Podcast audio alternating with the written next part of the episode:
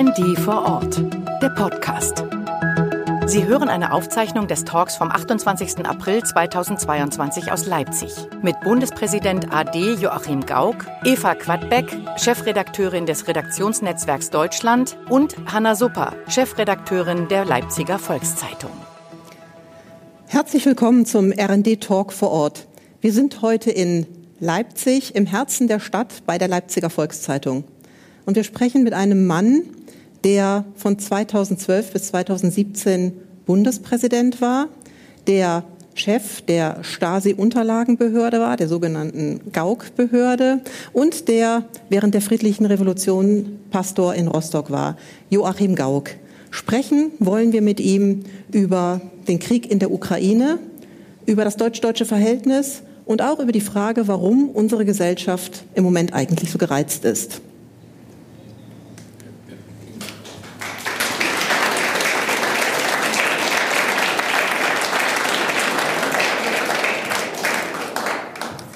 Herzlich willkommen, Herr Bundespräsident AD Gauck. Ich freue mich sehr, dass Sie den Weg nach Leipzig gefunden haben. Bevor wir anfangen, habe ich eine Bitte. Bundespräsident, okay, protokollarisch, Sie wissen Bescheid, aber jetzt bitte mit Namen und das da rüsten wir protokollarisch einfach mal ein bisschen ab. Das mache ich sehr gerne, ja. Herr Gauck. Ja. Und ich hatte mich sogar bei, ihr, bei, Ihnen im Büro erkundigt, ob ich das tun darf nach ja, dem ersten okay. Bundespräsidenten. Und ich begrüße meine liebe Kollegin Hanna Super, Chefredakteurin der Leipziger Volkszeitung. Sie ist äh, die Herrin hier im Haus in dieser schönen äh, Kuppel ihrer Zeitung. Hanna, du hast das Wort. Ja, vielen Dank. Guten Abend, Herr Gauck. Schön, dass Sie hier sind. Willkommen in Leipzig und willkommen in der Stadt der friedlichen Revolution. Und ein ganz herzliches Willkommen vor allen Dingen auch an unsere Leserinnen und Leser, die heute Abend hier bei uns sind, aber auch die, die vor den Computerbildschirmen hoffentlich zahlreich sitzen. Wir wollen natürlich mit dem großen Thema dieser Wochen anfangen, Herr Gauck. Ähm, und eine immer wieder gestellte Frage seit dem Überfall Russlands auf die Ukraine ist, was eigentlich in Putin vorgeht. Sie haben den russischen Präsidenten 2012 im Schloss Bellevue empfangen. Das ist jetzt fast zehn Jahre her. Wir sehen da gerade ein, ein Foto und es war auch noch anderthalb Jahre vor der Annexion der Krim. Ähm, wissen Sie noch, welchen Eindruck er damals auf Sie gemacht hat? Naja, er wusste schon, äh, wie man sich benimmt, wenn man einen Antrittsbesuch macht. Und äh, ich habe äh, mir die Freiheit genommen, als er drin war und wir praktisch so in der Vorbereitung waren, ihn zu erinnern an eine Zeit, als wir beide noch nicht Präsident waren. Er war ja gerade wieder Präsident geworden. Daher kam, er, kam es zu diesem Besuch bei uns in Deutschland. Und er sagt, ist das nicht merkwürdig, dass wir uns hier im Schloss Bellevue treffen, wenn wir daran denken, wo wir vor 20, 30 Jahren waren, Sie in Dresden und ich in Rostock. ich weiß nicht, hatte nicht den Eindruck, dass ihm das so besonders gut gefallen hatte, aber dadurch entstand so ein Gesprächsklima, wo ich vermeiden wollte, mich also allzu klein zu machen. Denn äh, ich kam von unten und er war verbündet mit meinen Unterdrückern hier in Dresden. Und äh, ich wollte nicht so tun, als hätte ich das alles vergessen. Und dann läuft so ein Besuch natürlich mit diplomatischem Austausch statt. Und das äh, bleibt dann im Rahmen der Höflichkeit, auch wenn man kontroverse Themen anspricht. Und das bleibt bei einer Begegnung mit einem Mann wie Putin natürlich nicht aus. Aber das Ganze läuft dann schicklich ab und man lächelt auch und sagt freundlich auf Wiedersehen und geht so seinen Gang. Ne? Wir sind ähm, so weit in der Geschichte zurückgegangen, weil ich mich auch an Ihre Rede erinnere, 2014 bei der Münchner Sicherheitskonferenz. Ähm, damals haben Sie die äh, Zögerlichkeit Deutschlands bei der Abwehr von Gefahren angeprangert, haben angemahnt, Deutschland muss seine Rolle in der Welt finden und auch Verantwortung übernehmen. Und ich frage mich, ähm, ob Ihnen damals eigentlich niemand zugehört hat, dass wir heute international wieder in der Kritik stehen, dass wir der Ukraine nicht schnell genug Waffen liefern. Ja, es ist sehr freundlich und aufmerksam, dass Sie an diese Rede erinnern. Die hat ja nicht jedem gefallen. Mhm. Und äh, gerade den friedensbewegten Menschen erschien äh, meine Mahnung, Deutschland muss mehr Verantwortung übernehmen, weil ich das auch ausgedehnt habe bis ins Militärische hinein. Also das Militärische war ein Teil davon, wenn ich sagte mehr Verantwortung, aber es schien mir grotesk zu sein, dass das größte und wirtschaftlich stärkste Land Europas so tut, als hätte es überhaupt keine Führungsverpflichtung. Und äh, mir schien es auch so, dass im Land immer noch so eine Beklemmung herrschte davor zu sagen, wir vertreten die Demokratie. Und meine Generation weiß, warum das so ist. Das ist wegen der deutschen Schuld, die auf diesem Land lastet. Aber ich konnte mir nicht vorstellen, dass eine über 70-jährige Geschichte der Demokratie, der Errichtung eines Rechtsstaates, von Wohlstand, eines Sozialstaates, all das muss doch auch ein positives Gut im kollektiven Gedächtnis sein. Und äh, man muss nicht so tun, als sei man nicht geeignet, Verantwortung an den Tag zu legen oder auch Führung zu übernehmen. Das ist ein schweres Defizit und das ist mir als Präsident bewusst gewesen. Und ich habe an verschiedenen Stellen angemahnt, kommt zu euch selbst, glaubt an das, was ihr schon geschaffen habt. Nicht, was wir irgendwie träumen, sondern was wir schon geschaffen haben. Diese lebendige Demokratie, in der unheimlich viele Menschen aus der ganzen Welt wohnen möchten. Und äh, das war für mich der Anlass. So, und dann, als ich jetzt, um auf die jetzige Zeit zu kommen, am 27. Äh, die Regierungserklärung von Kanzler Scholz hörte, mhm. da saß ich da auf der Bühne und dachte, hallo, das ist ja endlich angekommen. Ja? Denn damals habe ich zwar freundliche Worte gehört, auch von dem damaligen... Ist es denn wirklich angekommen? Ja, da kommen wir gleich zu. Von dem damaligen Außenminister Steinmeier und der damaligen Verteidigungsministerin. Die haben auch dann das Thema Verantwortung bejaht.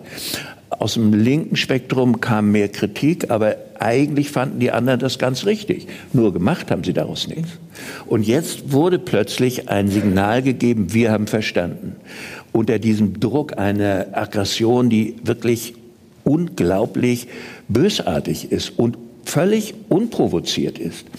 Und äh, da ist äh, der Bundeskanzler dann äh, zu einer großen Form aufgelaufen und hat äh, seine Rede. Nun natürlich sagen viele, es gibt sogar welche in der eigenen Partei, hm. sagen, naja, geht es nicht ein bisschen deutlicher?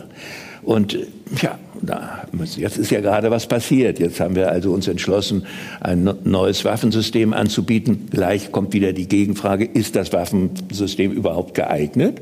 Hätten wir nicht geeignetere Waffen, um den überfallenen Menschen dort zu helfen?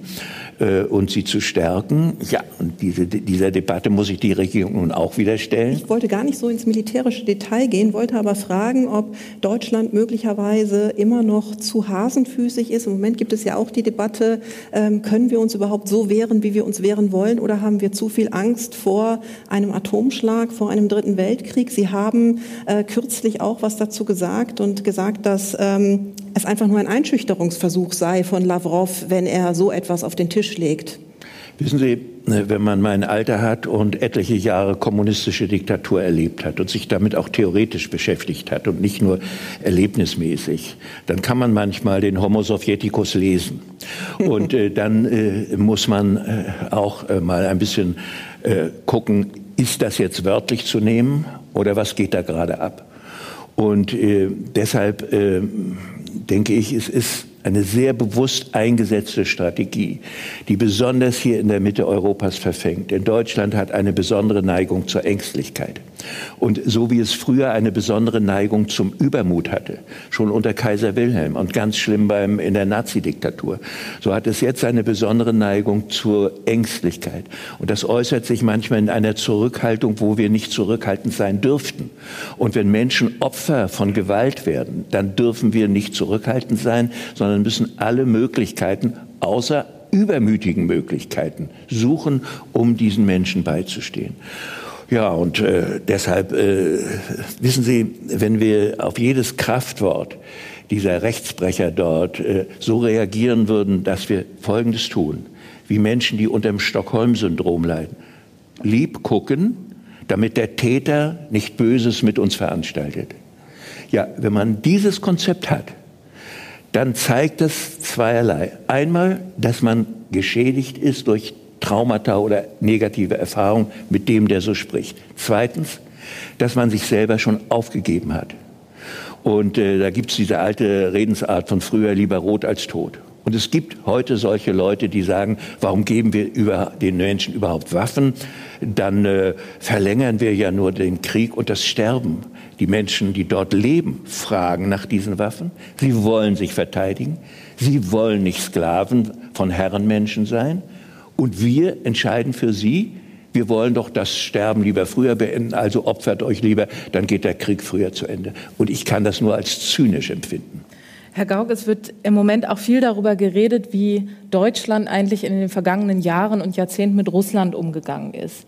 Wenn Sie ähm, da heute drauf blicken, und Sie waren früh einer, wie wir eben gehört haben, in Ihrer Amtszeit auch, der ähm, da auch ähm, kritischere Töne angeschlagen haben, würden Sie sagen, dass Deutschland zu naiv war im Umgang mit Russland und besonders wenn man vielleicht auch auf die ostdeutschen Politikerinnen und Politiker guckt. Wir denken jetzt an Manuela Schwesig oder auch Herrn Platzig, der ja auch dazu sich schon geäußert hat in den vergangenen äh, Wochen oder auch Herrn Kretschmer, die vielleicht besonders noch mal ja blauäugig auch waren im Umgang mit Russland? Es ist sehr schwer äh, zu beurteilen, was es im Einzelnen ist. Und manchmal ist es weniger psych, äh, äh, politisches Handeln und Denken und politisches Kalkül als Psychologie, äh, die die äh, Menschen leitet. Und viele finden das dann angemessen, äh, wenn der sächsische Ministerpräsident den Herrn Putin einlädt, doch wieder nach Dresden mal zu kommen. Ja, und andere finden das eher überflüssig oder gar peinlich. Ja. Ich will jetzt von Matthias Platzek äh, nicht weiter reden, aber er hat besonders deutlich gezeigt, wie man sich die Wirklichkeit schön gucken kann. Ich bin mit Matthias lange eng zusammen gewesen. Er war 1990 in meiner Fraktion Bündnis 90 im, in der Volkskammer und ist später in der SPD gewesen. Auch zu meiner Freude er hat gute Arbeit geleistet als Ministerpräsident. Aber was er uns später über die Russen erzählt hat und unser Verhältnis zu den Russen, da habe ich gedacht, er kommt aus einem anderen Land als ich. Wissen Sie, unsere Sowjetarmee hier bei uns hat dafür gesorgt, dass in diesem Land nicht 1953 schon Demokratie, Freiheit und Einheit passierte, als in 800 Orten der DDR am 17. Juni Aufstände gegen das Regime waren. Die Sowjetpanzer haben dafür gesorgt, dass wir Teil des äh, Sowjetreiches blieben.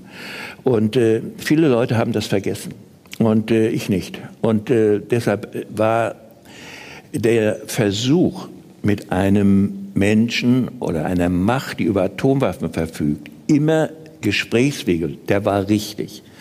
Und dann fragt man sich, bis wann ist das richtig? Und äh, Erlauben Sie, ich brauche noch einen Moment Zeit. Das klingt jetzt so ein bisschen, als wollte ich einen Kolleg abhalten, aber wir müssen uns erinnern an die ganze Zeit der Entspannungspolitik. Die dürfen wir nicht in Bausch und Bogen ablehnen. Also Konrad Adenauer und die Seinen wussten eigentlich alles über Moskau. Das war auch alles richtig. Aber sie konnten keine öffnende Politik mehr machen. Hallstein und, und die Leute, die damals am Ruder waren, äh, die haben sich nicht geirrt über, über die Sowjetmacht aber es gab keine öffnende Politik. Und durch äh, äh, Egon Bahr, der damals das Konzept Wandel durch Annäherung entwickelt hat, bewegt sich plötzlich etwas. Ja, man findet die da drüben nicht toll, aber man behandelt sie jetzt als Gesprächspartner. Und in diesem Prozess, der geht lange, lange, es wird vertrauensbildende Maßnahmen werden geschaffen und endlich kommt der Helsinki-Prozess und wir kriegen den Vertrag von Helsinki, gibt's Korb 3 mit den Menschenrechten. Und die Ostblockländer unterschreiben zum ersten Mal, dass es sowas wie Menschenrechte gibt. Erfolg.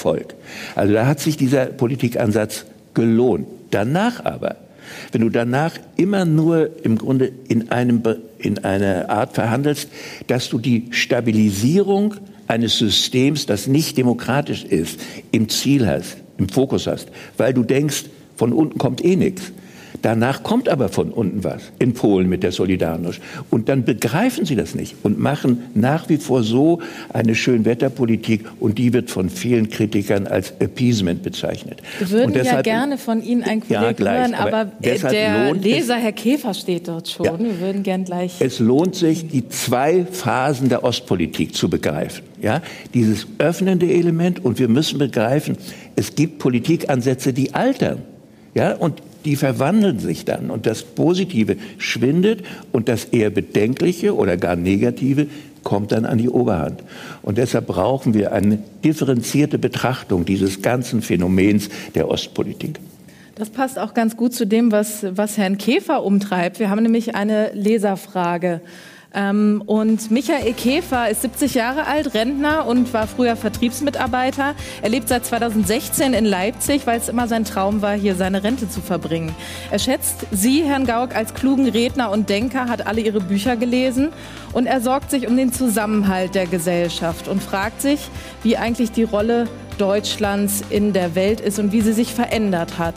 Er ist sehr aktiv in der Thomaskirchengemeinde hier in Leipzig und schön, dass Sie da sind. Herr Käfer, Ihre Frage. Ja, mich würde konkret interessieren, wie sehen Sie die zukünftige Rolle von Deutschland in Europa und in der Welt? Mhm.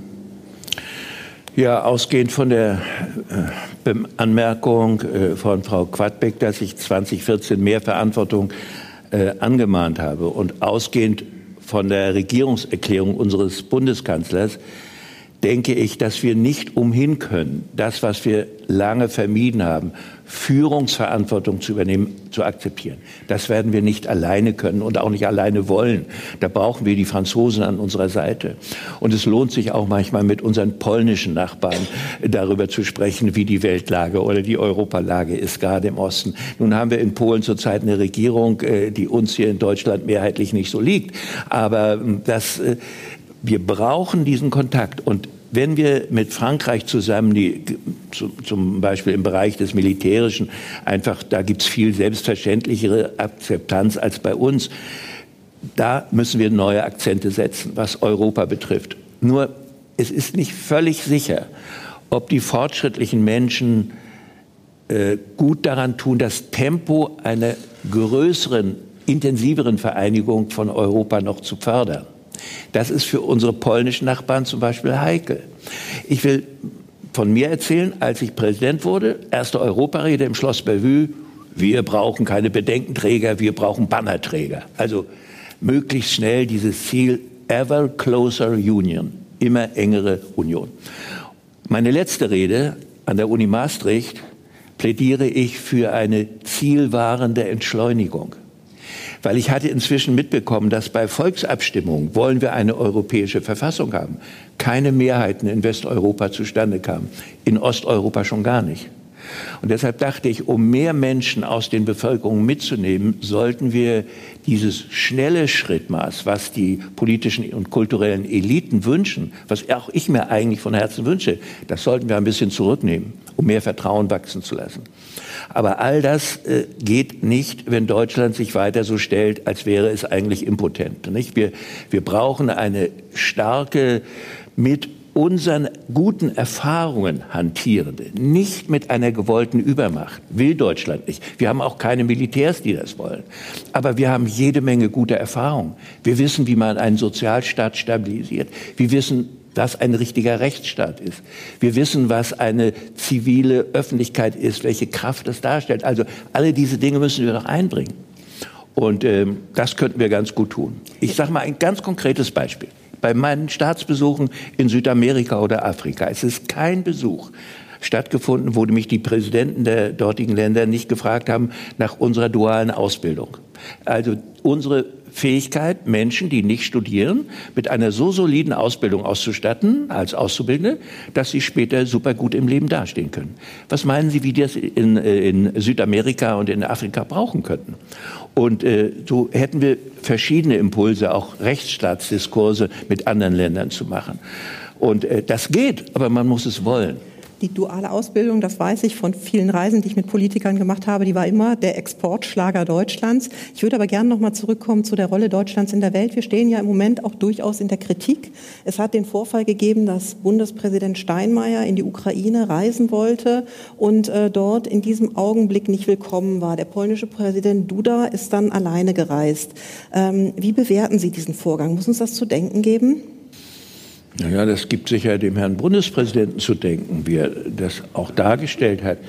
Ähm, ich empfinde das als unklug. Also das, äh, ich hätte äh, Präsident Zelensky anders beraten, denn äh, der Bundespräsident wäre ja nicht hingegangen, um zu sagen, euer Schicksal interessiert mich nicht.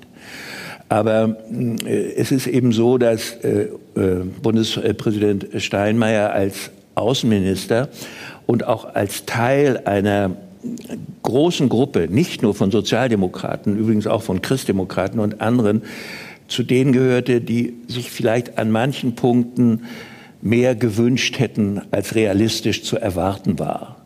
Und das hat er selber ja zum Ausdruck gebracht in einem Interview, wo er gesagt hat, ich habe mich auch geirrt. Das ist ein starker Satz für einen, den höchsten Repräsentanten eines, eines Landes. Und äh, das dürfen wir ihm auch mal abnehmen, dass er das äh, ernst meint und nicht äh, bloß just for show macht. Und nun äh, warten wir mal ab, wie sich die Dinge entwickeln.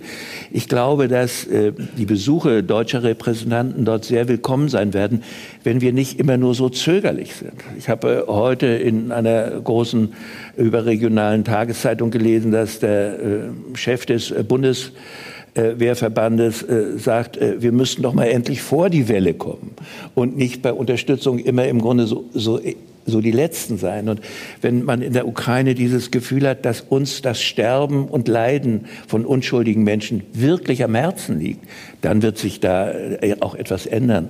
Und ich hoffe dann, dass ähm, entweder der Kanzler oder auch der Bundespräsident dort dann in einem guten Einvernehmen verhandeln können. Herr Gauck, in der Diskussion um einen möglichen Stopp russischer Energieexporte haben Sie an die Bürgerinnen und Bürger appelliert, Energie zu sparen. Das hat ähm, viel ausgelöst. Sie haben viel Gegenwind bekommen für diesen Satz, wir können auch einmal frieren für die Freiheit. Auch wir haben viele Leserbriefe dazu bekommen ja. und bei vielen kam das nicht gut an, wurde ein Stück weit als arrogant ähm, aufgefasst. Ähm, stehen Sie noch so zu der Aussage? Mögen Sie das vielleicht ein bisschen weiter erläutern, als dieses eine Zitat ist sonst Ja, wenn man würde? den ganzen Zusammenhang liest, dann äh, da kommt ja auch vor, dass wir in einem Sozialstaat leben und dass die sozial Schwachen wahrscheinlich dann nicht die besonders Leidtragenden sein werden. Das wäre jedenfalls völlig konträr zu unserer Geschichte. Aber manche von denen, die mir das vorhalten, ich will hier keine Namen nennen, haben noch nie in ihrem Leben einen Tag gehungert oder einen Tag gefroren. Ich habe aber viele Tage so etwas erlebt. Ich bin ein Kind, das im Krieg geboren ist und in der Nachkriegszeit erlebt hat, welche Entbehrungen Familien durchstehen müssen. Und ich habe auch erlebt, dass man daran nicht gleich stirbt. Und deshalb gehöre ich zu dem Teil der Bevölkerung, die sagt, wenn wir schon nicht kämpfen wollen für unschuldige Opfer, dann sollten wir doch wenigstens das tun, was uns vielleicht auch ein wenig schmerzt, um diesen Menschen zu helfen. Und äh, mit äh, diesem Appell, denke ich, habe ich sehr viele Menschen auch erreicht. Und andere können sich nicht vorstellen, dass unser Wohlleben, unsere Fähigkeit, zweimal im Jahr Urlaub zu machen, was für einen großen Teil der Deutschen gilt, unsere auch ökonomische Sicherheit, unser ganzes friedliches, schönes Zusammenleben, dass das auch nur ein kleine, eine kleine Delle haben würde. Und selbst wenn wir es gibt ja Berechnungen von verschiedenen Instituten. Selbst wenn wir zu einem absoluten Stopp kommen würden, wäre die Delle da. Aber da wäre nicht gleich das ökonomische Unglück da. Und wir haben in anderen Krisen auch erlebt, wie durch Kurzarbeiterregelungen und so weiter, wie viele Dinge abgefedert werden. Und ich wollte so mit einem etwas handfesten Begriff mal so eine Debatte anstoßen. Ja, da kann man auch sich manchmal vergreifen, vielleicht war das nicht der beste Ausdruck mit dem Frieren. Äh, sowas passiert manchmal. Aber der Impuls ist unglaublich wichtig. Wir müssen uns auf Dauer gesehen achten können als Menschen, als Demokraten. Und können wir uns ausreichend achten, wenn wir beim Sterben und Abschlachten zuschauen? Also das müssen wir uns doch mal vor Augen führen. Und deshalb bin ich gegen den Teil der Friedensbewegung, die so tut, als wäre Nichtstun eine friedensschaffende Option. Das kann ich nicht ertragen.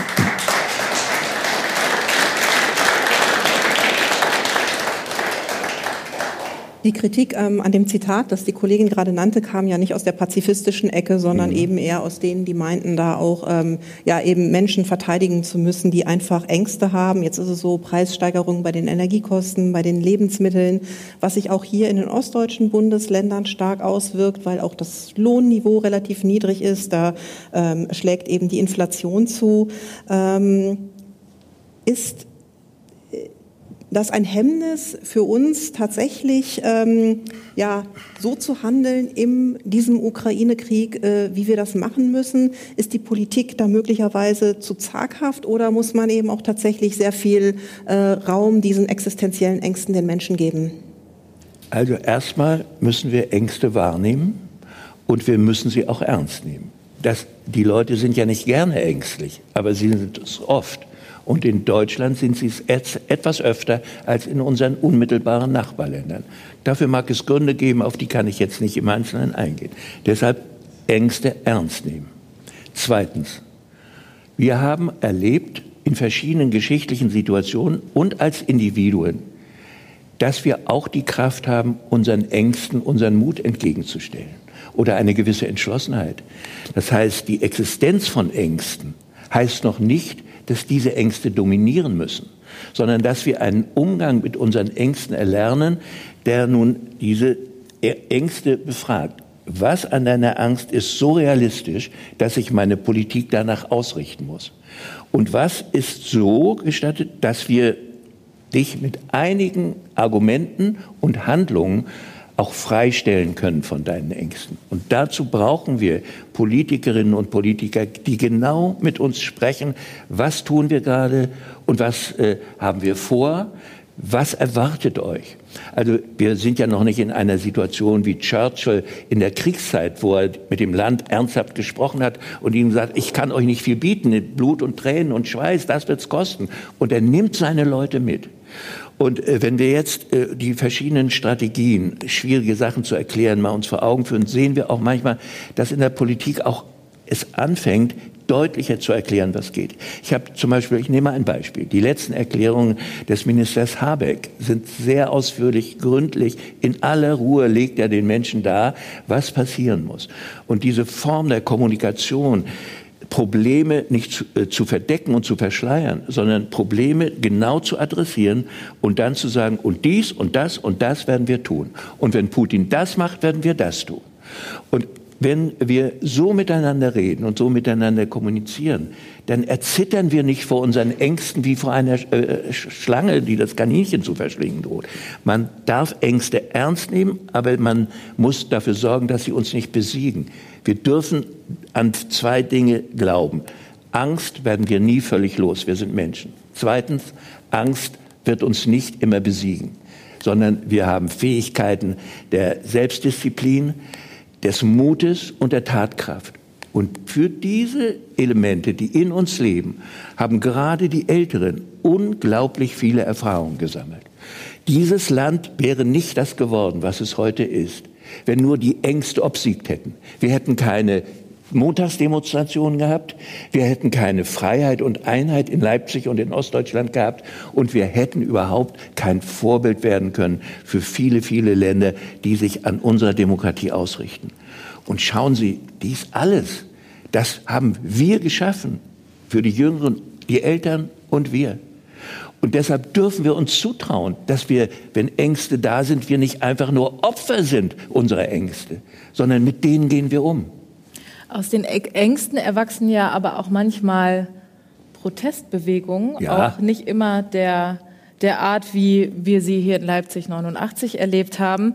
Ähm, Wir hatten kürzlich äh, ein Interview mit dem neuen sächsischen Polizeipräsidenten. Ist jetzt hm. nicht ganz so wichtig, aber das eine Zitat war ganz interessant. Er sagte nämlich, es ist zu erwarten, dass die Energiekrise ebenfalls auf die Straße getragen wird. Er ähm, sorgt sich darüber, dass quasi nach den Corona-Protesten ja. jetzt die, in die äh, Energiekrise dazu führt, dass die Menschen auf die Straße gehen, dass sie protestieren ähm, und dass das nächste große gesellschaftliche Thema sein wird. Spüren Sie das auch, dass das ein Thema ist, was die Menschen wieder auf die Straße ähm, bringen könnte und verstünden Sie das? Naja, also es ist jedenfalls zu erwarten. Äh, der Typ scheint ja mitten im Leben zu stehen. Und er hat genug Erfahrung gesammelt, dass alle möglichen krisenhaften Situationen oder scheinbar krisenhafte Situationen Menschen auf die Straße treiben. Ich muss Ihnen als Sachsen ja nichts erzählen von Sachsen. Ja? Also da geht allerhand ab, vielleicht in Leipzig weniger als in Dresden und im Osterzgebirge kann alles sein. Aber wir haben gemerkt, Immer, Leute hier wissen, wovon Sie reden. Immer, wenn Ängste massiv existieren, ist es eine große Zeit eines bestimmten Politikertypus, nämlich des populistischen Politikertypus. Diesen gibt es nicht nur in Deutschland und nicht nur in Sachsen.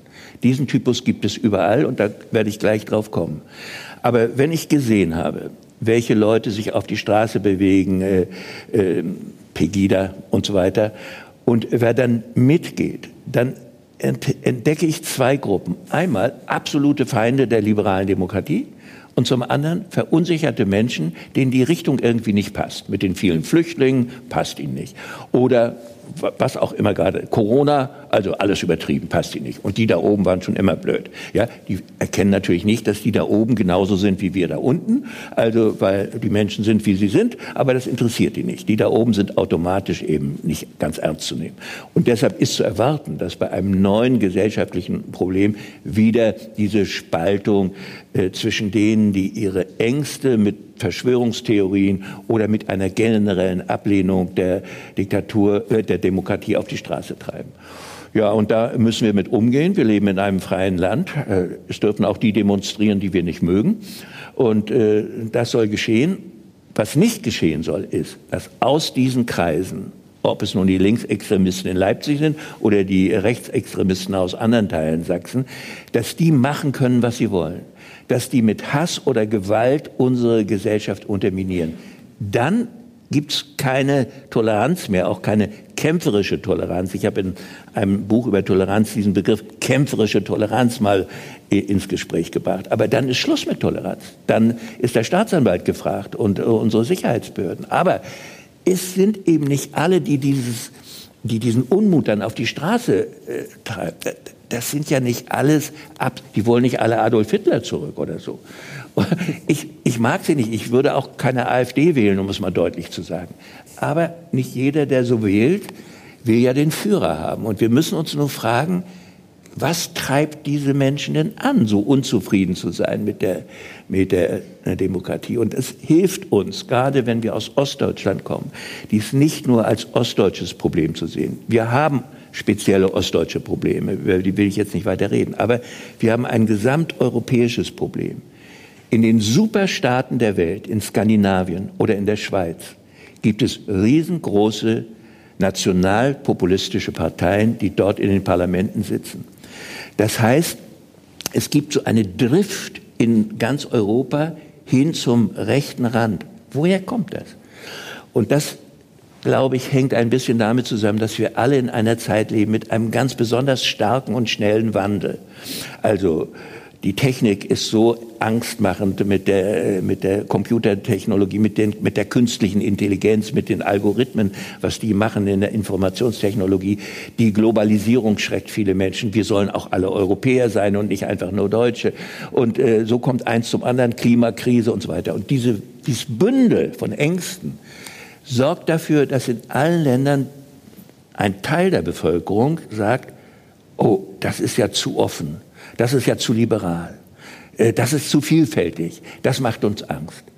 Und dann haben wir gesehen, dass neben den traditionellen, äh, äh, traditionellen konservativen Parteien eine Repräsentanzlücke ist. Also als Kanzlerin Merkel CDU-Chefin war, war für viele Wähler der Union Merkel zu mittig. Wir wollen lieber andere Typen, sagen wir mal Franz Josef Strauß-Typen oder sowas.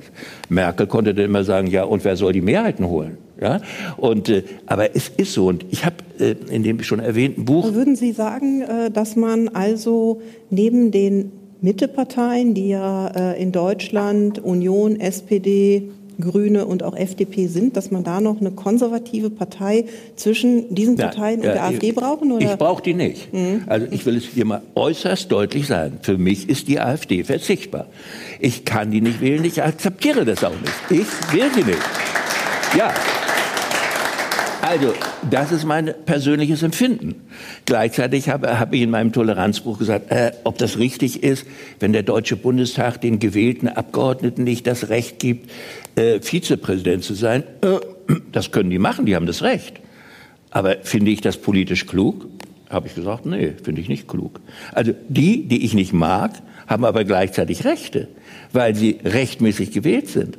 Sehen Sie, und da ist es manchmal eine Debatte. Und ich denke jetzt Folgendes. Mhm. Wir müssen diesen Teil der Menschen, die nicht mehr beheimatet sind im konservativen Lager, die müssen wir zurückholen, indem man ihre Bedürfnisse debattiert und ernst nimmt. Ich sage Ihnen ein politisches Beispiel.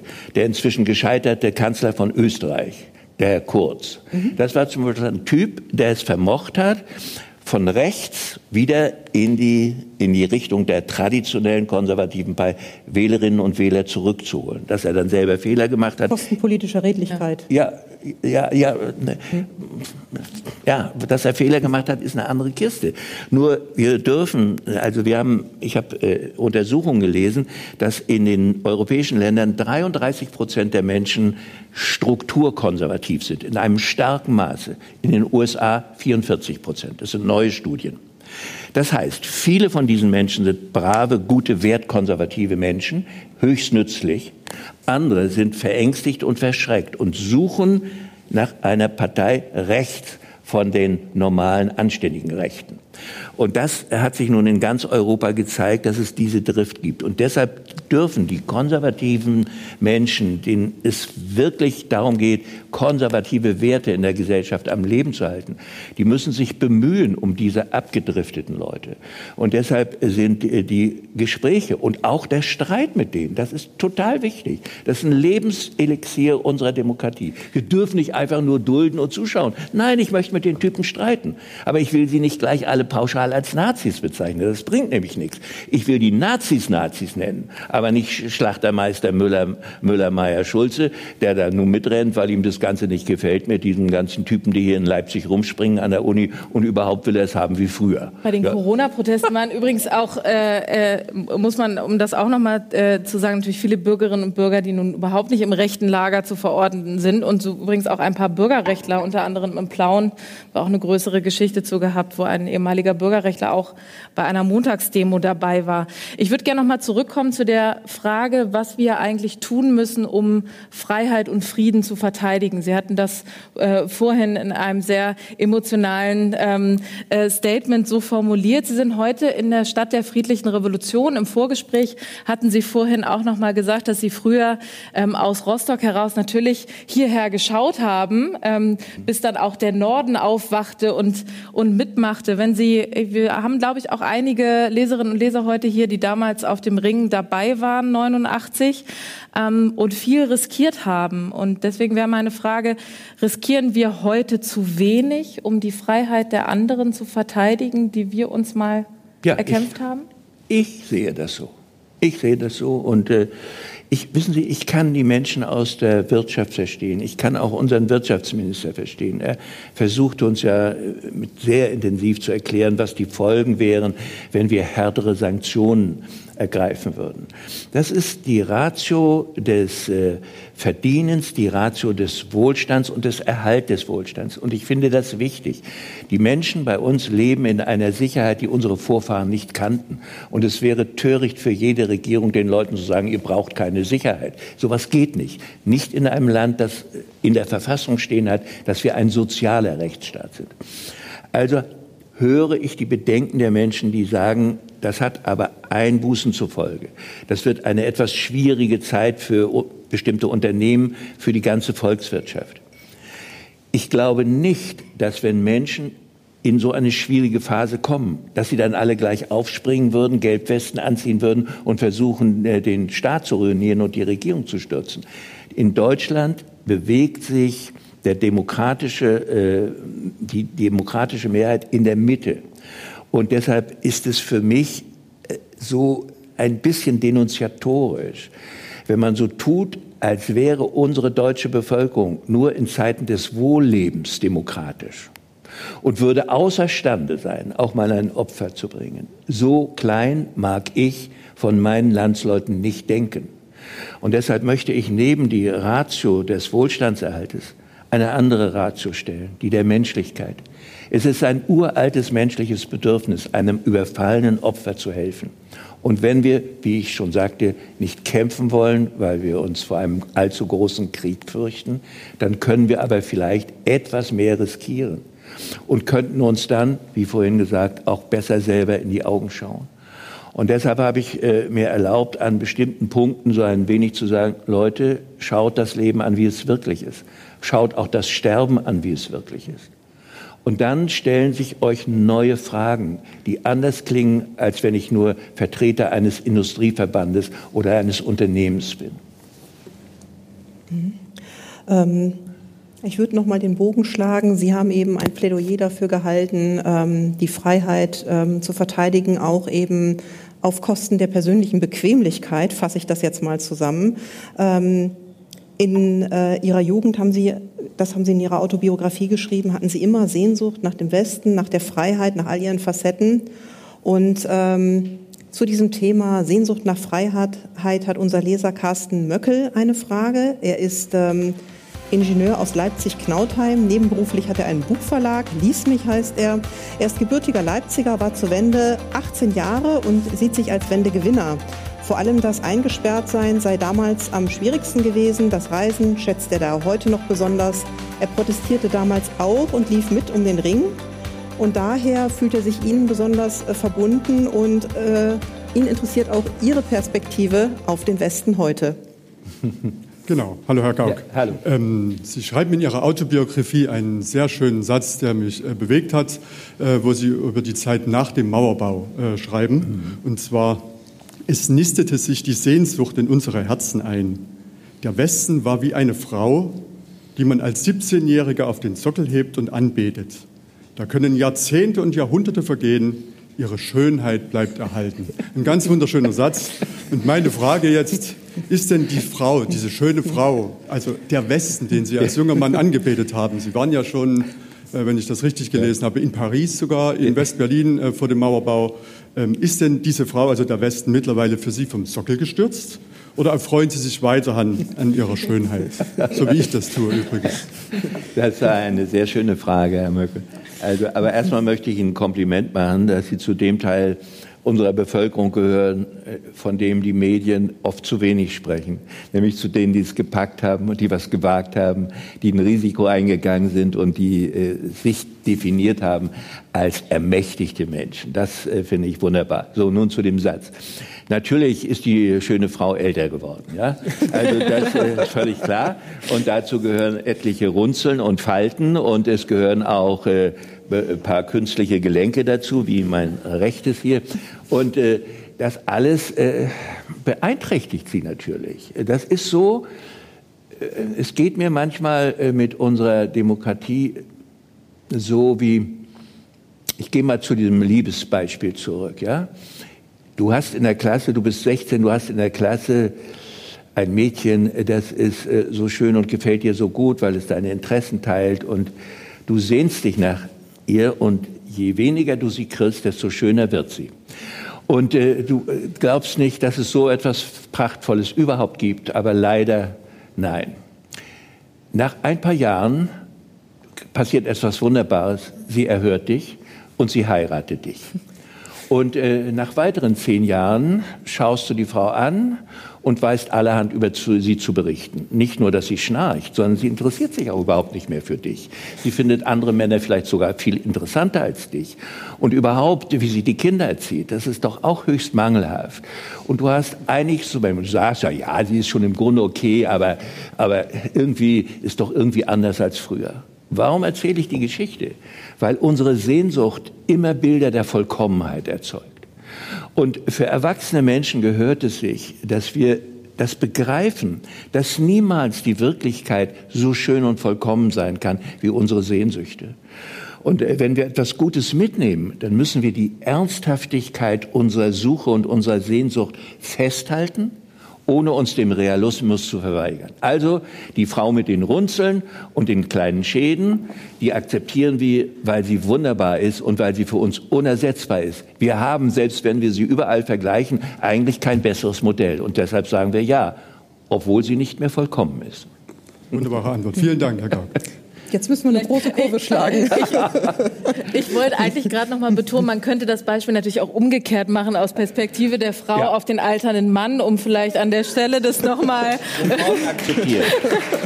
Aber wissen wenn ich das jetzt umgedreht hätte, das hätte ja keiner geglaubt. Nee, deswegen würde ich das jetzt ergänzen. Ähm, den Bogen kriegen wir vielleicht geschlagen. Ähm, der Herr Möckel hat ja aus der Autobiografie zitiert. Sie haben aber ja noch einige andere Bücher geschrieben. Und das zuletzt, was erschienen ist, Sie hatten es eben kurz erwähnt, hat das Thema Toleranz. Mhm. Und äh, auch darüber wollten wir gerne noch mal mit Ihnen reden.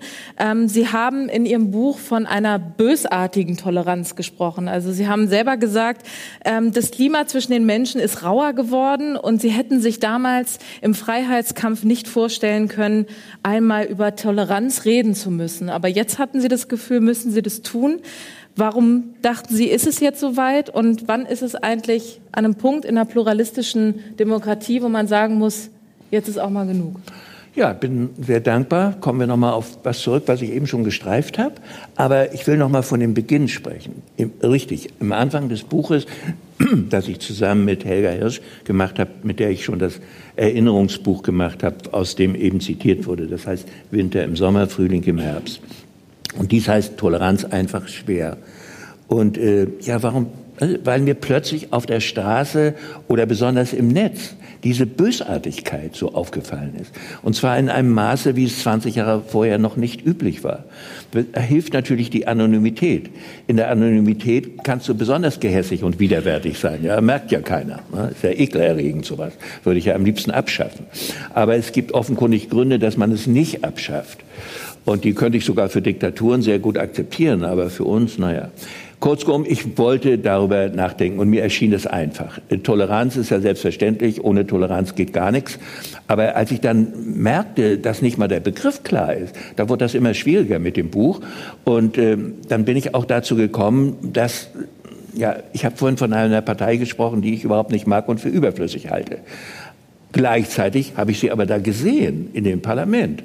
Ja, wie nun umgehen? Also der Bauch sagt raus mit ihnen, der Kopf sagt, nee, geht nicht. Wir sind ein demokratischer Rechtsstaat. Die haben ein Recht hier zu sein.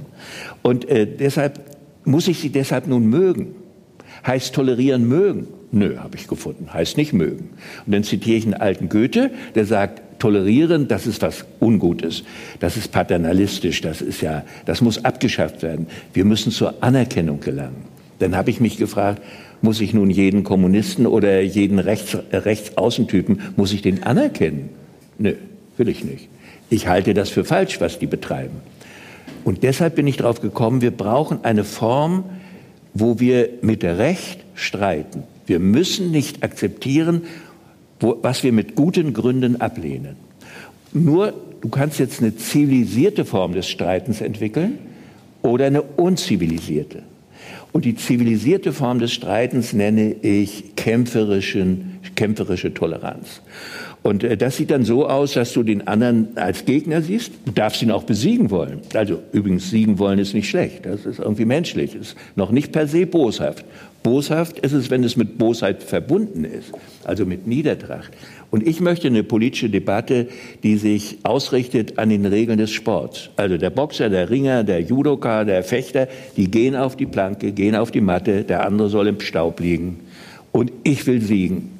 Aber sie wollen nicht töten. Aber jetzt ist es ja auch im privaten Bereich bei vielen Menschen wirklich schwerer geworden, die Debatten zu führen. Also Flüchtlingskrise, Corona-Maßnahmen.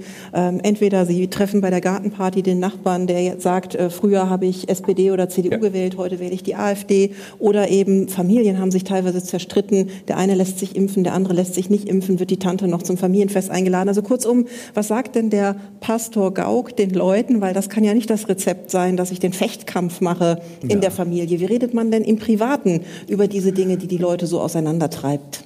Also der Pastor würde jetzt die Bibel zitieren, wir sind allzumal Sünder. Das heißt, äh, vor einer höheren Instanz sind wir ziemlich ähnlich. Dann gilt es aber der Realität äh, auch äh, Raum zu geben im Denken und Fühlen. Und das heißt, die einigen sind so Sünder, dass sie andere Menschen umbringen und die anderen sind nur Sünder, weil sie gedankenlos sind. Da gibt es gewaltige Unterschiede. Und deshalb hat sich ein System äh, der Rechtsstaatlichkeit entwickelt, das mitunter strafend eingreift. So, und bei unseren zwischenmenschlichen Debatten ist es so, dass äh, du zunächst freundlich debattierst. Das artet aber sehr oft auch am Familientisch in Streit aus. Und da gilt sehr wohl das. Du kannst den Streit mit einem so bösen Blick machen oder auch schließlich ein Messer ergreifen, bis der andere wirklich niedergemacht ist. Und du kannst im Streit den anderen immer noch respektieren. Ich teile deine Meinung nicht, aber du hast das Recht, deine Meinung zu vertreten. Ich werde sie nicht teilen, solange du mich nicht mit Argumenten überzeugst. Und es stört mich auch, dass du so denkst, aber du bist deshalb kein schlechter Mensch und gehörst nicht abgeschafft. Und deshalb brauchen, deshalb habe ich dieses Beispiel mit dem Sport genommen, ja. Wir dürfen siegen wollen in der politischen Debatte, aber wir müssen nicht unbedingt die Reinheit einer Gesellschaft vor Augen haben. Also der Störende weg. Ja, wohin?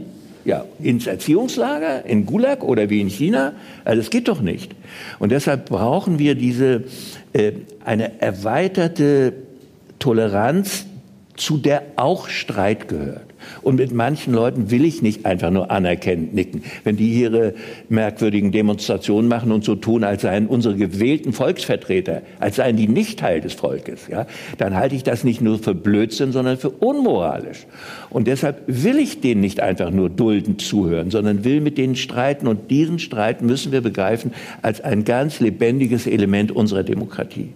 Und das ist schwer, das gebe ich ja zu. Aber bevor wir intolerant werden, und die einsperren und nach dem Staatsanwalt rufen, müssen wir diesen breiten Raum einer intensiven Auseinandersetzung nutzen. Und manche wachen ja auch auf. Ja, es bleiben ja nicht alle in den Gefängnissen von Verführungstheoretikern und so weiter, sondern du kannst ja auch Menschen rausholen. Und daran musst du halt glauben. Intensive Auseinandersetzungen gibt es ja gerade in unserem Bundesland hier in Sachsen relativ häufig.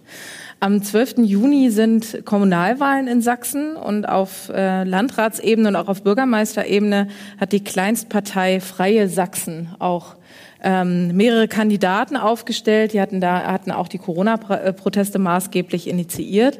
Der Verfassungsschutz in Sachsen stuft die Partei als rechtsextremistische Bestrebung ein. Und Sie hatten es vorhin selber leicht angedeutet, Rechtsextremisten finden gerade in Sachsen auch immer wieder Andockpunkte. Wie erklären Sie sich das? Naja, eins habe ich schon erwähnt, dass das traditionelle konservative Lager diesen Menschen nicht konservativ genug ist. Das ist ein Element. Das zweite, es gibt gerade in den Transformationsländern und anders als der Westen Deutschlands sind wir mit unseren osteuropäischen Ländern immer noch in einer mentalen Transformation.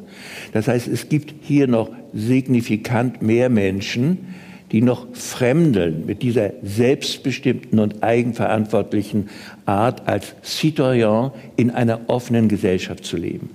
Äh, äh, in Mecklenburg würde man sagen, das sind sie nicht angeworden. Also sie haben das nicht durch Lebenspraktiken eingeübt. Und wenn ich im Westen darüber spreche, sage ich immer, Leute, das ist kein Charaktermangel. Ost und West sind nicht durch eine Charaktermauer getrennt aber sie sind durch etwas anderes, durch Lebenserfahrungen, die ganz unterschiedlich waren, getrennt. Und wenn du dort drüben gelebt hast, hast du eine Schülersprecherin gehabt und eine Klassensprecherin.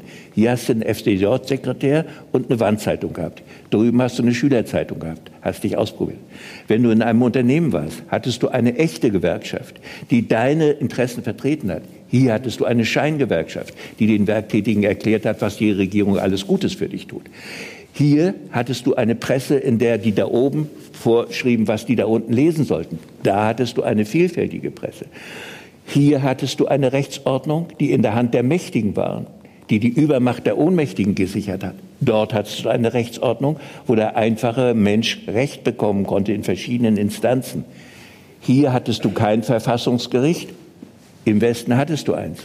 Und deshalb gibt es eine ganze Menge von ermächtigenden Lebenserfahrungen, die du dort machen konntest und die du hier nur ganz schwer dir erringen konntest im Widerstand gegen die. Und deshalb gab es hier eine etwas größere Bereitschaft, sich eben zu fügen dann waren wir auch böse über die da oben und haben so eine Schwarz-Weiß-Denke entwickelt. Ja, die da oben waren eben automatisch die Bösen, die uns hinderten, frei zu sein.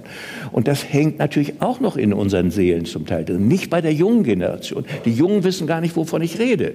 Aber hier im Saal sind, weiß Gott, genug Leute aus meiner Alterskohorte und die diese Erfahrung machen. Die, wie mein Bruder, der war Schiffsingenieur, nicht äh, schief werden konnte an Bord, weil er nicht das Ding da an der linken Seite hatte. Und als er das nicht äh, anmachen wollte, da wurde er eben kein Schiff. Und nach äh, einem Vierteljahr musste er absteigen überhaupt vom Schiff. Solche Geschichten kennt hier jeder ältere Mensch. Das heißt, wir sind auch das geworden, was wir sind, weil wir mit dem Rücken an die Wand kommen wollten, uns zum Teil anpassen mussten. Und all diese ermächtigenden Sachen als Schülersprecherin, als Gewerkschaftssekretär, als freie Journalistin, als freier Autor und Künstler, all das war hier defizitär. Und das hat doch Folgen. Das heißt doch nicht, dass wir die Menschen deshalb schlechter sind. Aber sie sind nicht so an diese offene Gesellschaft gewöhnt, an diese Austauschmechanismen, dass es nicht nur Wahrheit gibt im Schwarz-Weiß, sondern ein differenziertes Bild der Wahrheitssuche. Und dass Kompromiss nichts Schädliches ist, sondern dass der erwächst aus der Meinungsvielfalt. Und für all das brauchst du Lebenszeit, um das zu verinnerlichen. Und das unterscheidet uns eben zwischen Ost und West, nicht mangelnder Charakter.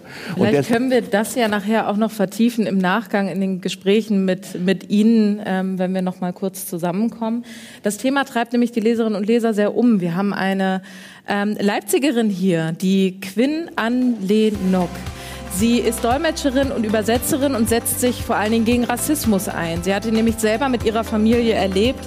Ihre Eltern sind als vietnamesische Vertragsarbeiter einst nach Thüringen gekommen, haben die schlechtesten Jobs machen müssen, wie sie sagt, und wurden dennoch angefeindet. Sie hat seither stets das Gefühl, sie müsse doppelt so hart arbeiten, um sich ihren Platz in der Gesellschaft hier zu verdienen. Und sie möchte Ihnen eine Frage stellen. Schön, dass Sie da sind. Hallo. Ja, sehr geehrter Herr Gauck, erstmal vielen Dank, dass Sie da sind. Und äh, herzlich willkommen auch von mir. Danke, dass Sie meine Frage annehmen. Und ich möchte gerne kurz ein paar Hintergrundinformationen noch zu meiner Frage geben, einfach weil ich glaube, dass meine Biografie und auch die meiner Eltern sich vielleicht doch auch unterscheidet von der Biografie vieler Menschen, die vielleicht auch heute da sind. Mhm. Wie auch ähm, Frau Supper gerade schon gesagt hat und auch ähm, ja, ich mir während des Videos gedacht habe, ähm, meine Eltern sind als Vertragsarbeiter gekommen, 88 und haben sich so wie viele Menschen, die quasi äh, aus dem Ausland gekommen sind, nach der Wende selbstständig gemacht. Und sie hatten ein kleines Geschäft. Das wurde oft angegriffen. Ich würde sagen, das sind Nazis, aber ich möchte mich jetzt auch nicht so auf Bezeichnungen für Menschen oder nicht festlegen. Fakt ist, dass sie Anfeindungen erlebt haben und ich das auch erlebt habe als Kind. Und ich weiß, dass viele Menschen, die entweder auch Migranten sind oder so wie ich als Migranten wahrgenommen werden, das eben auch erleben. Hm. Und das löst natürlich in uns auch Ängste aus.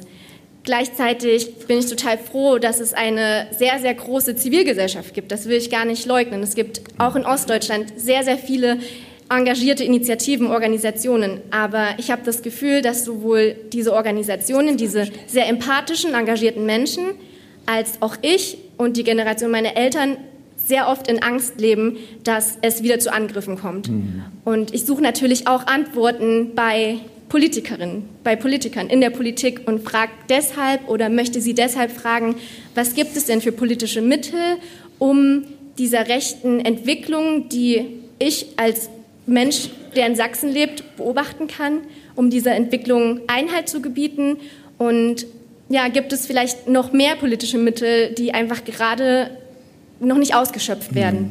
Dankeschön.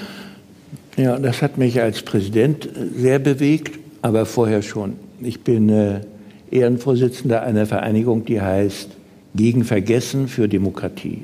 Diesmal gegründet worden von Hans-Jochen Vogel, ein paar Gewerkschaftern, aber auch von Hanna-Renata Laurin und auch von Führungskräften aus der FDP. Es ist eine ältere Bürgerinitiative. Und äh, von daher sind mir diese Themen Rassismus äh, sehr vertraut. Ich habe äh, viele, viel Zeit damit verbracht, bevor ich auch Präsident wurde, ehrenamtlich. Ne? Und äh, in meiner Heimatstadt Rostock, da gibt's auch eine große äh, vietnamesische Community, die haben auch einen eigenen Verein gegründet, weil sie sich auch beistehen wollten gegen solche Phänomene. Denken wir mal an Rostock-Lichtenhagen, das war ja alles fürchterlich. Ne? Und äh, es gibt so Umbruchzeiten, äh, wo die Niedertracht der Menschen so deutlich hervorkommt, wie man das normalerweise nicht sieht. Und das hatten wir kurz nach 90, so eine Phase, und es brandet immer mal wieder auf. Ganz schlecht ist es dort, wo es äh, wirtschaftliche Not gibt. Da sind die einheimischen Armen dann gegen die zugewanderten Armen. Und das ist bei uns nicht der Fall. Bei uns kriegt jeder, der will, Arbeit. Und wir haben sogar Arbeitskräftemangel in erheblichem Ausmaß.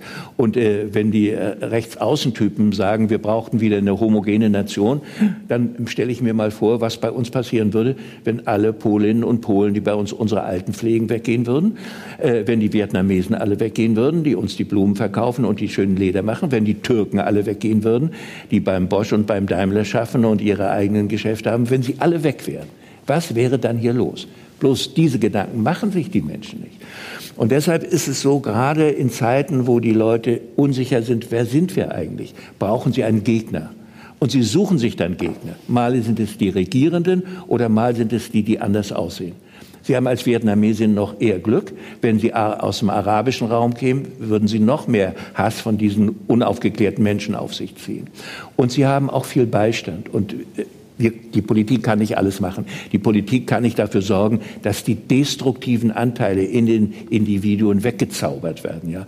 Wie viele Leute müssten wir dann in Therapien bringen? Das geht nicht. Aber wir müssen vor allen Dingen unserem Staat zutrauen, dass er dann, wenn diese schlechte Gesinnung in Taten umschlägt, in Hasskriminalität, sofort eingreift und schnell verurteilt. Und nicht, dass äh, dann irgendwann praktisch die Untat vergessen wird. Und da können wir eine Menge tun. Wir können nicht alle Leute gut machen durch gutes Zureden. Da hilft auch noch so viel politische Bildung nicht. Aber wir müssen, wenn Gesinnung in Taten, in Hasstaten umschlägt, sofort reagieren. Wir brauchen eine wehrhafte Demokratie. Wenn wir die nicht herstellen, dann werden die Menschen mit diesen negativen Strebungen, die werden dann sich so stark verbünden und die anderen kriegen immer mehr Angst, die gehen dann nicht mehr auf die Straße. Das wollen wir nicht. Was ist mit dem Thema Zivilcourage? Haben wir davon ja, genug? Nein, haben wir nie genug. Da können wir immer mehr haben. Am besten wäre es natürlich ein Zustand, wo man gar keine Zivilcourage braucht, weil sich alle anständig benehmen. Aber da sind wir nicht, da werden wir auch nicht sein. Die gereinigte, befriedete Gesellschaft ist ein schöner Traum können wir anstreben, aber werden wir so nicht sehen. Was wir sehen können, ist, dass sich die negativ, äh, diese negativ agierenden Menschen in einer Weise verbünden, dass es schwer ist, sie zu entdecken, dass sie sich tarnen. Und deshalb, so leid es mir tut, äh, wir müssen manchmal unsere Sicherheitsorgane und unsere Polizei stärken. Das hilft nicht. Und es sind nicht alle verlorene Gesellen wenn du als 16-, 17-Jähriger mit der Horde mitrennst, vielleicht ist in deinem Nest, wo du gerade wohnst, nichts anderes los, als dass sich da vor der Freiwilligen Feuerwehr ein paar Typen treffen, die im rechten Gedankengut schwelgen. Und dann kommst du raus, lernst vielleicht einen vernünftigen Beruf und im beruflichen Erfolg relativiert sich dann schon manches. Also im, im Grunde ist es so, die Demokratie wird auch sicherer, wenn die Menschen nicht verunsichert sind durch soziale Missstände. Das, das hilft. Aber, was ich vorhin sagte, es gibt diese, diese Neigung, alles in Frage zu stellen. Ja? Und besonders bei den Menschen, die nicht genau wissen, wer sie eigentlich sind. Das heißt, wir müssen all das unterstützen, was uns in unserer staatsbürgerlichen Identität stärkt. Ja? Bei mir ist es gewesen der christliche Glaube. Ich wäre sonst durch persönliche Schicksale in Hass gekommen, ja? In, in, nur in Hass. Und äh, durch den Glauben ist, hat sich mein Anti-Gefühl verbunden mit äh, einer Achtung äh, des Mitmenschen. und äh, mit Elementen der Nächstenliebe und der Hoffnung auf ein etwas Besseres. Und bei anderen Menschen ist es ein aktives Mitwirken in einer Bürgerinitiative. Ja? Es zeigt dann plötzlich, entdecken die Potenziale, oh, ich kann ja was Vernünftiges machen, macht auch Spaß. Ja? Manchmal ist es nur was ganz Unpolitisches. Ich werde plötzlich in der Jugendfeuerwehr meines Dorfes aktiv. Schon habe ich einen positiven Lebensinhalt. Oder ich mache mit den Jungs oder Mädchen in meinem Dorf äh, äh Übungsleiter im Fußball oder im, in einer anderen Sportart. Und schon holst du ihn raus aus dieser Verunsicherung, ja, wozu bin ich überhaupt da und was kann ich machen? Herr, Herr Gauck, ähm, wir nehmen mit aus Ihrer Antwort, ähm, der Mensch braucht auf jeden Fall in der Gesellschaft einen Sinn, ähm, um nicht abzudriften. Wir würden gerne noch ähm, auf Ihre Biografie schauen zum Schluss äh, unserer Talkrunde. Und wir haben die Runde mit Fragen nach dem Krieg begonnen und beginnen ihr, äh, unseren Blick auf Ihre Biografie nun mit einem Babyfoto von Ihnen das im Zweiten Weltkrieg entstanden ist. Ja. Sie sind äh, der kleine Kerl in der Mitte und trotzdem es ja auch da wirklich 1940 mhm. so dramatische Zeiten waren, sieht das recht geborgen aus. Wer ist das da um Sie rum? Naja, erstmal, der Kleine ist eben noch wohl genährt. Ja, zum Kriegsende sieht das nachher anders aus. Ja. Und äh, da ist dann kein Brot da oder keine Kartoffeln oder kein Korn oder kein Salz oder Milch ja schon gar nicht. So, aber äh, ich sitze auf dem Schoß der einen Großmutter, die in Wustrow an der Ostsee 1936 ein Haus gebaut hat. Und daneben sitzt Oma Luise, eine Frau aus einer Landproletarierfamilie, die mit 16 Jahren verheiratet wurde und sechs Schulklassen äh, hatte und äh, die aber ein, ein Herz von Mensch war. Und die Tochter dieser Mutter, die äh, dort in dem Blümchenkleid sitzt, äh, ist meine Mutter in der weißen Bluse. Äh, die durfte schon mittlere Reife machen, war dann in der Stadt und äh, hat dann so ja, nicht gerade einen Weg zum Studium gefunden, aber war eine gute versierte Bürokraft. Und hier wird ja offensichtlich was gefeiert. Mein Geburtstag kann es nicht sein. Nebenan ist eine Nachbarin. Wir schreiben das Jahr 40 und da ist auf dem Lande noch kein Krieg. Ja, da liest man nur in der Zeitung vom Krieg. Und wir Deutschen sind ja so großartig, ja, wir siegen ja immer. Und die Untermenschen haben ja auch nichts Besseres verdient, nicht? Und alles geht seinen Gang, ja. Und Krieg ist weit weg. Weißt du, wir führen einen Vernichtungskrieg gegen unsere Nachbarn. Und die Leute merken das nicht. Die finden das, äh, als wäre das normal. Natürlich nicht alle Leute, aber viel zu viele. Wir gehen jetzt, gehen jetzt in der Biografie ein paar Jahre nur weiter, denn das nächste Bild zeigt sie im Geschwisterkreis. Was waren Sie denn für ein Bruder? Haben Sie sich häufiger gestritten mit Ihren Schwestern? Und ja, also wissen Sie, ich war ein ganz normaler deutscher großer Bruder, ja. Und das hieß Folgendes: Erstens, du bist der Große, du hast Recht. Ja? Und zweitens, die anderen sind die Kleinen, die haben zu tun, was du willst. Und hat das geklappt? Ja, ja, naja, solange die Mutter nicht dabei war. Aber dann kommt ja die Erziehung zur Toleranz und die äh, Alten bringen dir dann bei, die sind kleiner und schwächer als du, aber das sind Wesen, die haben so viel Wert wie du. Also du wirst sie gefälligst rechtfertigen oder du kriegst selber eine gescheuert. So war das damals. Also das lerne ich. Aber die, das Interessanteste an dem Bild sieht man nicht. Dieses Bild kriegt mein Vater geschickt und mein Vater sitzt in der Zeit, als dieses Bild entsteht, in Sibirien Sibirien, in Taichet hinterm Baikalsee. Und dort hat man ihn hingeschleppt, weil er von einem sowjetischen Militärtribunal zusammen mit einem Dutzend anderer völlig zu Unrecht verknackt ist. Er hatte Glück, kriegte nur zweimal 25 Jahre Zwangsarbeit.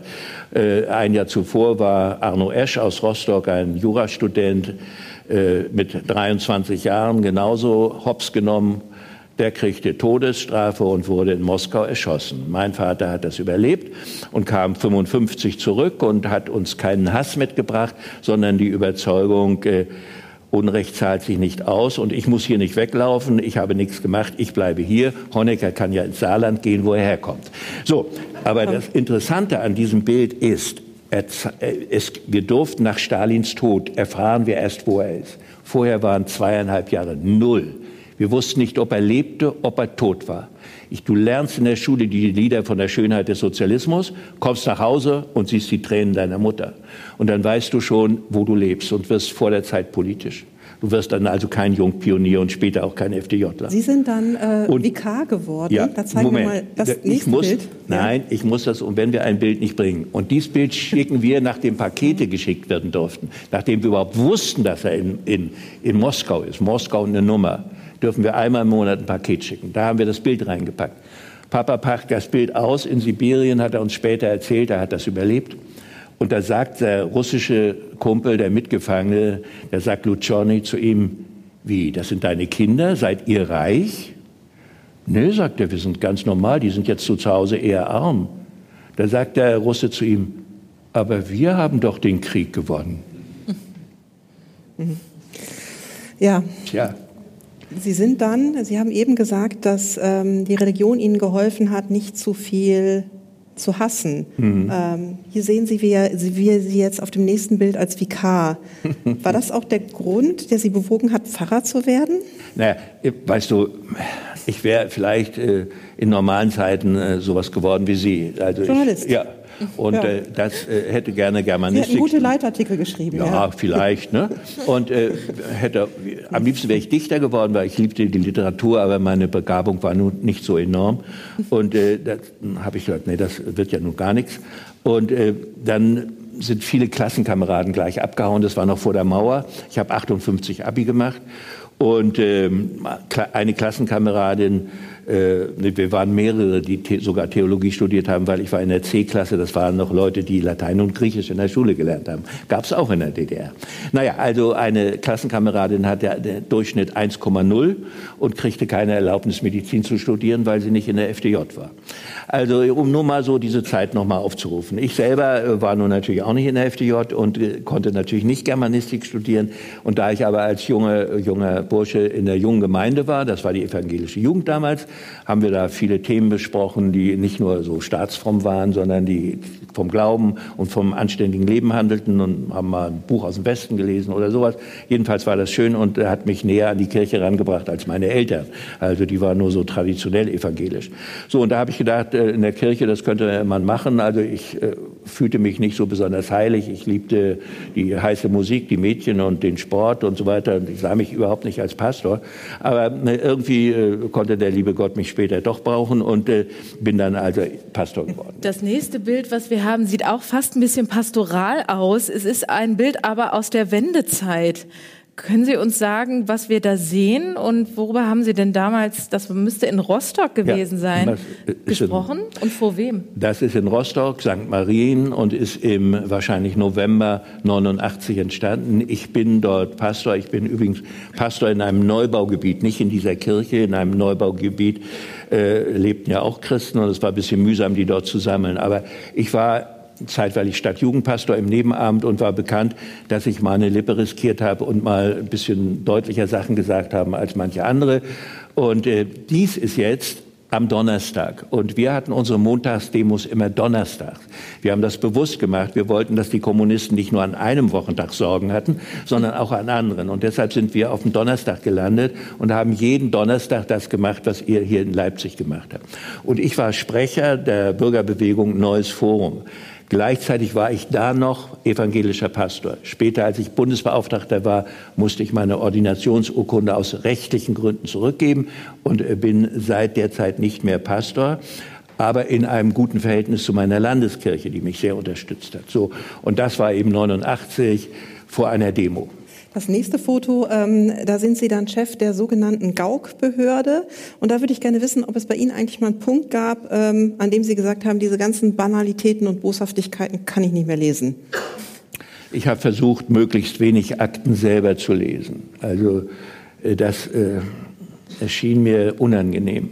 Und äh, ich liebe das nicht, äh, auch in die Geheimnisse von Menschen zu gehen, äh, die durch die Arroganz der Staatsmacht dann verschriftlicht wurden. Und äh, ja, also das ist kein Beruf, der Spaß macht. Nicht? Und es musste aber irgendwie sein. Und das Prinzip ist eigentlich äh, erwachsen. Also ich war ja als Bundes, als Volkskammerabgeordneter 18. März 90, Volkskammerwahl, die Älteren erinnern sich, über 90 Prozent Wahlbeteiligung, hallo, ne? Also war ich der Ansicht, das, was wir gesichert hatten, wir haben ja die Stasi-Gebäude besetzt, und zwar in den Bezirken früher als in Berlin. Es fing an am 4., 5. Dezember und äh, die Erfurter haben angefangen und wir haben uns dann alle angeschlossen, haben die Aktenvernichtung gestoppt. Die hatten nämlich angefangen, die Akten zu vernichten. Und in der Volkskammer musste nun dieses Ergebnis der friedlichen Revolution gesichert werden. Wir wollten ja ihr Herrschaftswissen haben. Sie wussten alles Mögliche über uns. Und wir wollten natürlich wissen, was Sie über uns wussten. Und wir wollten auch wissen, wer uns verraten hat. Und wir wollten keine Spitzel als Richter. Also haben wir gedacht, wir bewahren dieses äh, äh, schreckliche Aktengut auf und benutzen es dann nach rechtsstaatlichen Prinzipien.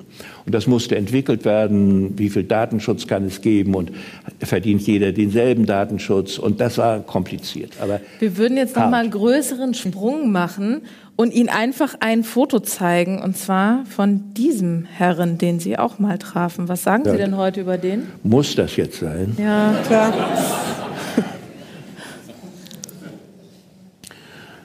Also in dieser Phase, als er dort kommt, ist er ein äußerst ernstzunehmender Politiker, der in seiner Regierungszeit an manchen Stellen einen enormen Mut bewiesen hat.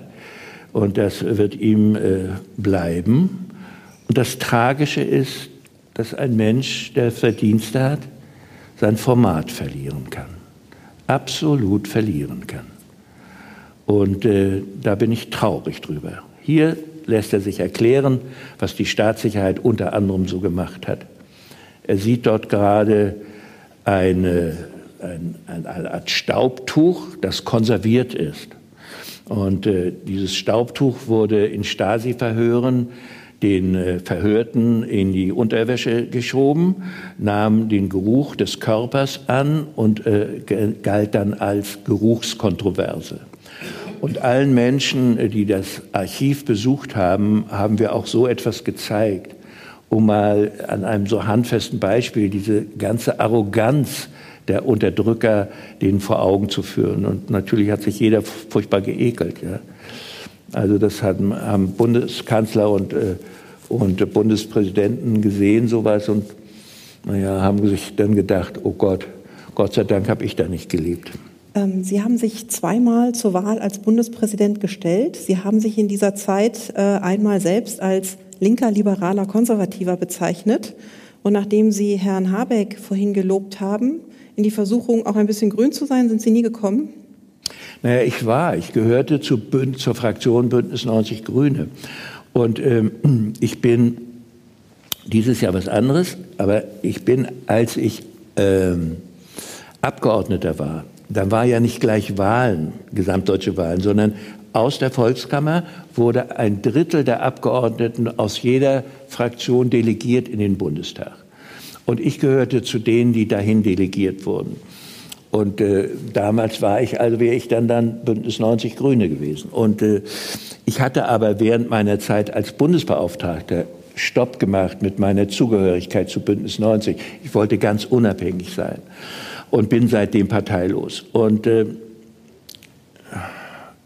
ja, ja, manches finde ich natürlich gut, was die machen, aber es ist so, ich gehöre zu dem Menschentyp, der im Grunde in den unterschiedlichen politischen Milieus und Parteien auch Lobenswertes findet. Und daher kommt dieser Schnack. Ja? Ich habe den übrigens nicht erfunden. Der stammt, glaube ich, äh, original von Leszek Kolakowski, einem der größten Marxismuskenner und Forscher, äh, ein Pole, der auch außer Landes gehen musste. Und der hat sich, glaube ich, mal gefragt, ob er was eigentlich wäre und äh, hat dann diese linke, liberale, konservative. Es kann auch sein, dass es ein anderer Pole war, aber es ist nicht original von mir. Ich fühlte mich da aber ein bisschen getroffen, weil ich, ja, weil ich mich nicht so total einem politischen Lager nur zuordnen konnte. Noch ein Bild von einer aus einem anderen politischen Lager, die da. ja, das war Schönes ein Bild, Moment. große Freude, Sommermärchen. Was verbindet nein, nein, Sie denn mit Angela ist, Merkel? Das ist nicht das sogenannte Sommermärchen. Äh, das war anders. Ich weiß gar nicht, ob Sie da schon gelebt haben, aber das war in Deutschland. aber äh, dies so ist äh, Brasilien. Dies ist Brasilien. Und äh, das ist der denkwürdige Tag, an dem ich das erste und einzige Mal mit Angela Merkel in, in Angela Merkels Armen gelegen habe. Das sieht man hier nicht. Aber ich habe gerade vorgestern in München Basti Schweinsteiger getroffen und wir haben uns erinnert, als Frau Merkel und ich nach dem äh, Gewinn äh, der Weltmeisterschaft in der Kabine waren. Ja, solche schönen Zeiten gibt es auch manchmal. Das ist nicht immer so schön und lustig, wenn man Präsident ist, auch nicht, wenn man Bürger ist. Aber schön, dass wir uns gelegentlich an sowas erinnern. Heute ist hier ja Fußball-Großkampftag. Äh, und äh, wollen mal sehen, ob es auch was zu jubeln gibt äh, für uns. In den Fußball-Großkampftag werden wir Sie auch bald entlassen. Wir haben nicht mehr viele Fotos. Nach fünf Jahren im Schloss Bellevue haben Sie sich freiheitlich dazu entschlossen, nicht noch einmal anzutreten. Und wenn ich jetzt dieses Foto sehe, frage ich mich, ähm, ob es denn möglicherweise auch ein Fluch ist, über Jahrzehnte Staatsoberhaupt bleiben zu müssen.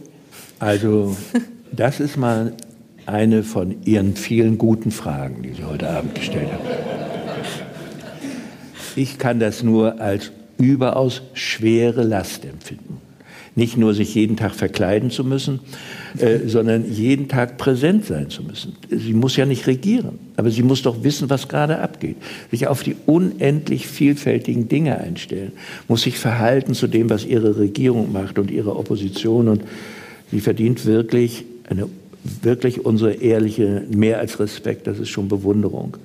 Und ähm, da merkt man erst, wie gut man das hat, wenn man ein Amt nur begrenzt ausüben muss. Stellen Sie sich vor, Sie wären immer Ihr ganzes Leben lang Chefin, so wie Sie jetzt sind. Ob Ihnen das gefallen würde? Ich würde auch noch ein paar Leute kennen, denen das auch nicht gefallen würde. ähm, ich war äh, noch bei einer anderen äh, Stunde dabei, die Sie sicherlich genossen haben als Bundespräsident. Das war damals äh, im Oval Office, als Sie Obama besuchten. Und es mhm. ist ja wirklich überhaupt nicht selbstverständlich, dass ein amerikanischer Präsident einen deutschen Bundespräsidenten empfängt. Erzählen Sie doch mal, wie Sie den Termin ergattert haben. Mhm. Ja, das ist schon merkwürdig. Sie haben recht. Die Präsidenten sprechen mit denen, die die Macht haben. Und das mhm. sind bei uns in Deutschland die Kanzler. Also in Frankreich ist es der Präsident, aber bei uns nicht.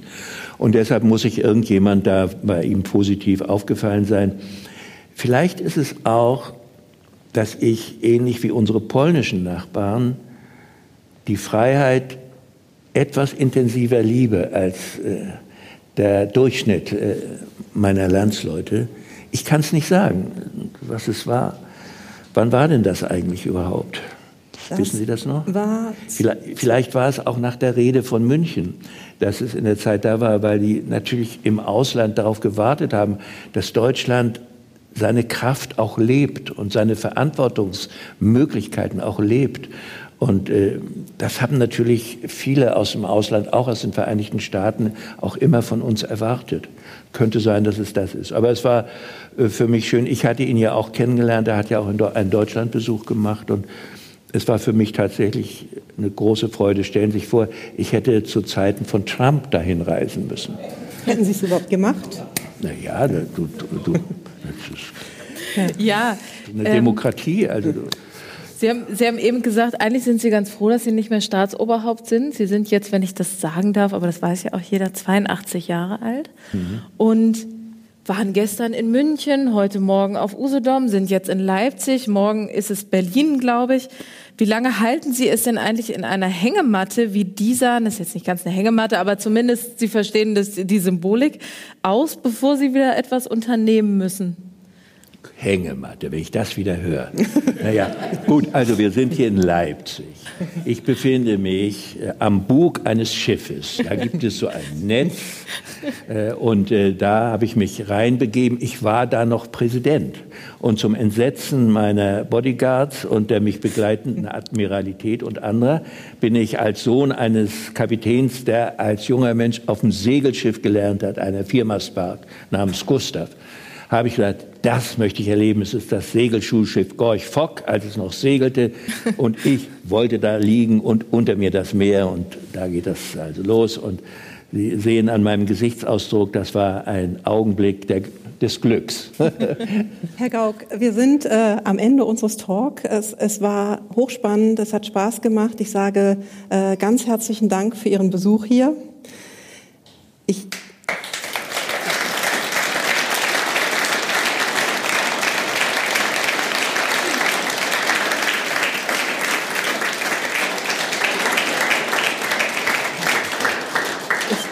ich sage auch meiner Kollegin äh, Hanna Super ganz herzlichen Dank fürs Mittun und für die, äh, für die Gastfreundschaft. Und den Leserinnen und Lesern, die hergekommen sind und Fragen auch vorher eingereicht haben. Vieles davon mhm. ist auch von dem, was wir an E-Mails, an äh, Anrufen bekommen haben, nachdem wir gesagt haben, dass Herr Gauck zu Gast ist. Mhm. Danke. Und noch einen kurzen Hinweis. Am äh, kommenden Donnerstag 20.30 Uhr haben wir unseren nächsten RD-Talk vor Ort. Wir sind in Kiel und äh, haben dort sämtliche Spitzenkandidaten der Parteien auf dem Podium, die sich am 8. Mai in Schleswig-Holstein zur Landtagswahl stellen werden. Bis dahin. RND vor Ort. Ein Podcast des Redaktionsnetzwerks Deutschland. Ein Unternehmen der Matzak Mediengruppe. Produktion TVN Corporate Media.